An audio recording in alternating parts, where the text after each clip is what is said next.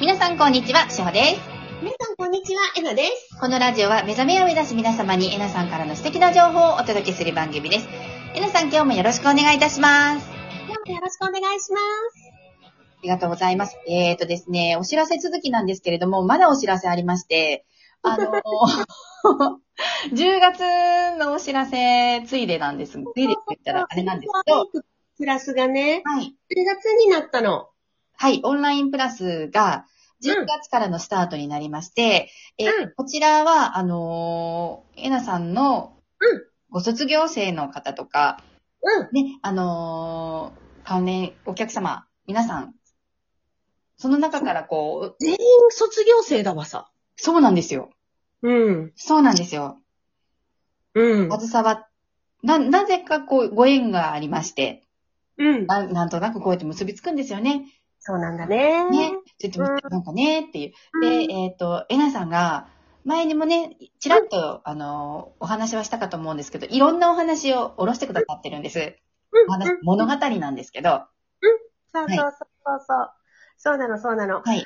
えっと、一個がねはい、光の種、えっと、いつも一緒、ずっと一緒っていう、ちょっとシリーズを書いてるんですね。はい。うん。で、これ何と一緒かっていうと、守護天使と一緒。はい。うん。はい。いつも、もう生まれる前の光の国で守護天使とはい。生まれてくる赤ちゃんのお話。はい。うん。とか、はいで、この赤ちゃんがね、一つのお話は、はい。と目覚めの種っていうのをね、もう私のこの音,、音声、あの、ラジオとか聞いてくださってる方とかも、全員そうなんだけど、みんな目覚めのはい。光るね、種をね、持ってるの。はい。うん。で、私、これは私が映像で見たもので、うんあの、お母さんのお腹に入るときに、赤ちゃんが光の種をこう手に持っていて、はいハートの奥にこう押し込んで、押し込むんだよね、それをね。はい。はい。うん。で、なんでかって言ったら、あの、いつか自分にとって最善の時が来たら、その種がはい芽吹きますようにっていう思いを込めて、はい目覚めの種っていうのをハートの奥に入れてるんですね。はい。で、これが、あの、そ、その物語っていうのかなはい。うん。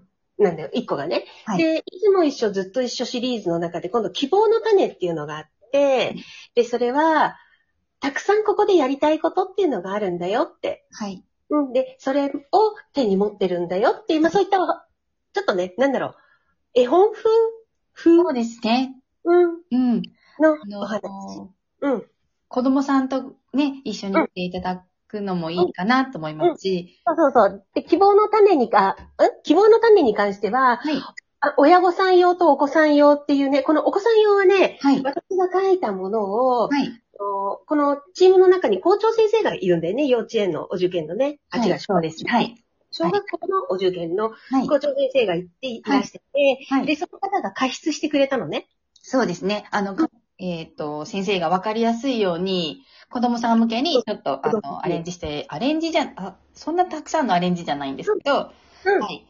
書いてくださったんでそうす。そうはいものが。で、その、希望の種、4両、両親向けはい。と、子供向けっていう、そそうのですね、パパママ向けとキッズ向け。いつ向け、いつも一緒シリーズが、今、この辺がね、いい感じでね、動いてます。そうなんです。で、うんこちらも、うんあの、生徒さんの中から、うん。あの、イラストを描いてくださる人をお願いして、まあ、できてきたね。はい。そのイラストが一個ね。あそうですね。いつも一緒の方ができていきや、うん。が、できてきたんですけど、光の種の、あー素晴らしい。光の種の方ができてきて、おそらくこのラジオが流れている頃、しほちゃんがさ、い1分ぐらいの短編のバージョン作ってくれるって言ってたはでい、しょ送ります。はいそ。れがおそらくね、私の YouTube とかオンライン上で流れてると思うんだ。そうですね。うん。あの、間に合うように作り ます。で へ。はい。全然ね、間に合ってなかったら全然それは、オッケーオッケー。うん。大丈夫です。はい。これがセルフアウェイクプラスの方ですね。はい。プラスで、販売を。うん。販売っていう、ちょっとね、サブスクにはなっちゃうんですけれども、ですね。はい。あの、アーティストさんの方にもね、やっぱり、あの、っていうので。あの、これ、結局見ていただけるとわかると思うんですけれど、はアーティストさんがやってくれているものを全部こうデジタルで書いてくださっていそうなんて、ですよ。はい。で、サポートチームの方もそれを編集するのにアニメーション用のね、はい。えっと、システムを導入したりとかっていうね、ちょっと、まあ、ね、言ってみたら、なんだろう、幅を広げるためにも私たちもいろいろ購入していくっていうことが必要なんですよね。はい。うん。で、これからの、もっともっといろんないいものをたくさん作っていきたいので、はいそ。ちらはサブスクっていう形にはなります。はいうん。そう。だけどね、本当にどれもいいから、もう自分で言うのもあれなんだけど、どれもい本当い。に素晴らしいんです。 私何度泣いたかわからないんです。この物語を読んで。で、あの、前も言ったと思うんですけど、赤ちゃんが握りしめてる種が、あだから赤ちゃん手ギュッとしてるんだっていうのを声かけてたっていうのを合成した。りとか。あのね、いつも一緒ずっと一緒、希望の種シリーズ4、4アダルトはいあ違う違うこうなる4はい。アダルト。はいまあ、4レディースなんだけれど、はいえっ、とね、不妊症の女性の話なんですよ。そうですね。こちらもね、あの、認証だったり、うんなかなか子供さんに恵まれないっていう方とかね。うん。のお話なんですね。はで、あの、私自身も子供がいないんですけれど、言ってみたら私も不妊、不妊です。もう、はいっていうかもうそもそも子宮がないんだけどさ、もう。 うん。だからね、彼女、その、希望の種の彼女の気持ちっていうのがね、すっごくよくわかるんだよね。はい。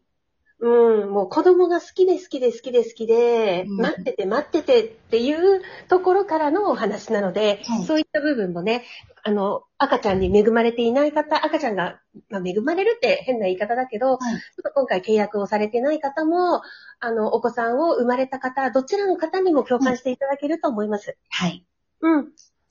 そう。でもね、私自身、ですよ。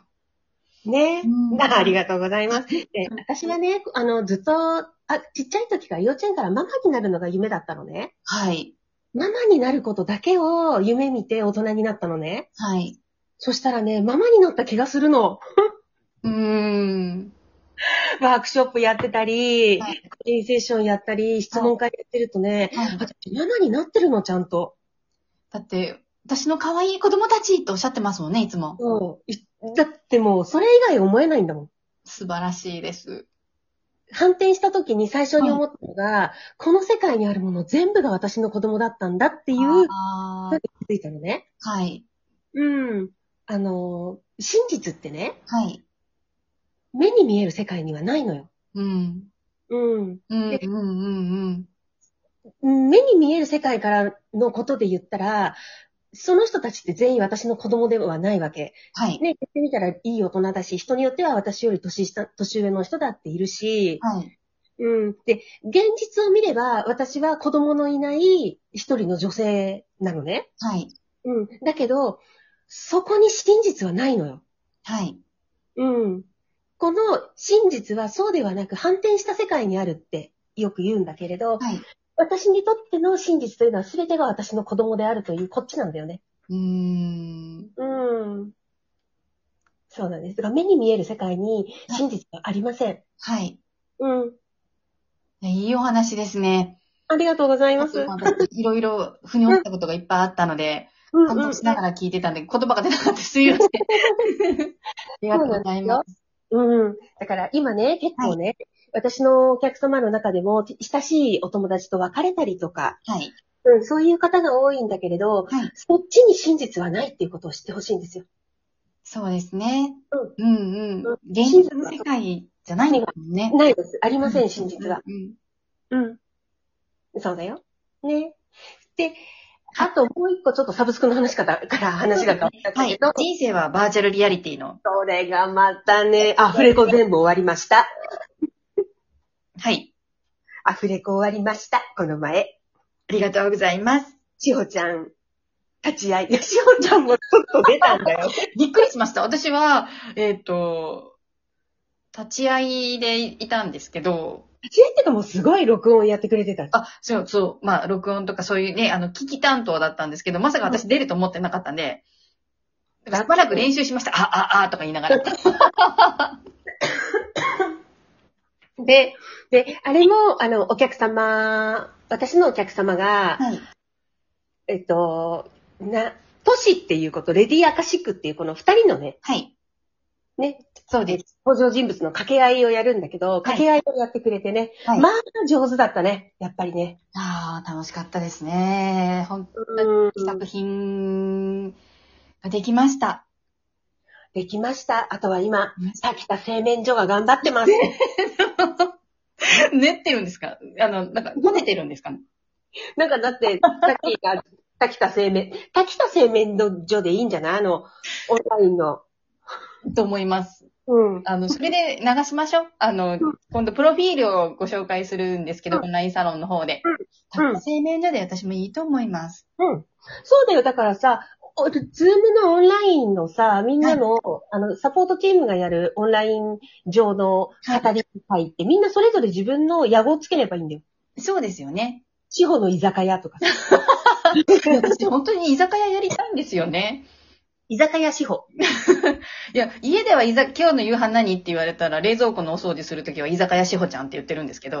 その居酒屋志保ちゃんってじゃあ。いいですね。私はそれで行きます。で、さっきは私が考えたけど、滝田製麺所。じゃあ、みっくんはカフェですよね。 いやもうみっくんがもう、彼のほらあの、ね、優しさ、はいしっとりとした彼の優しさよ。いいですね。うん、うん。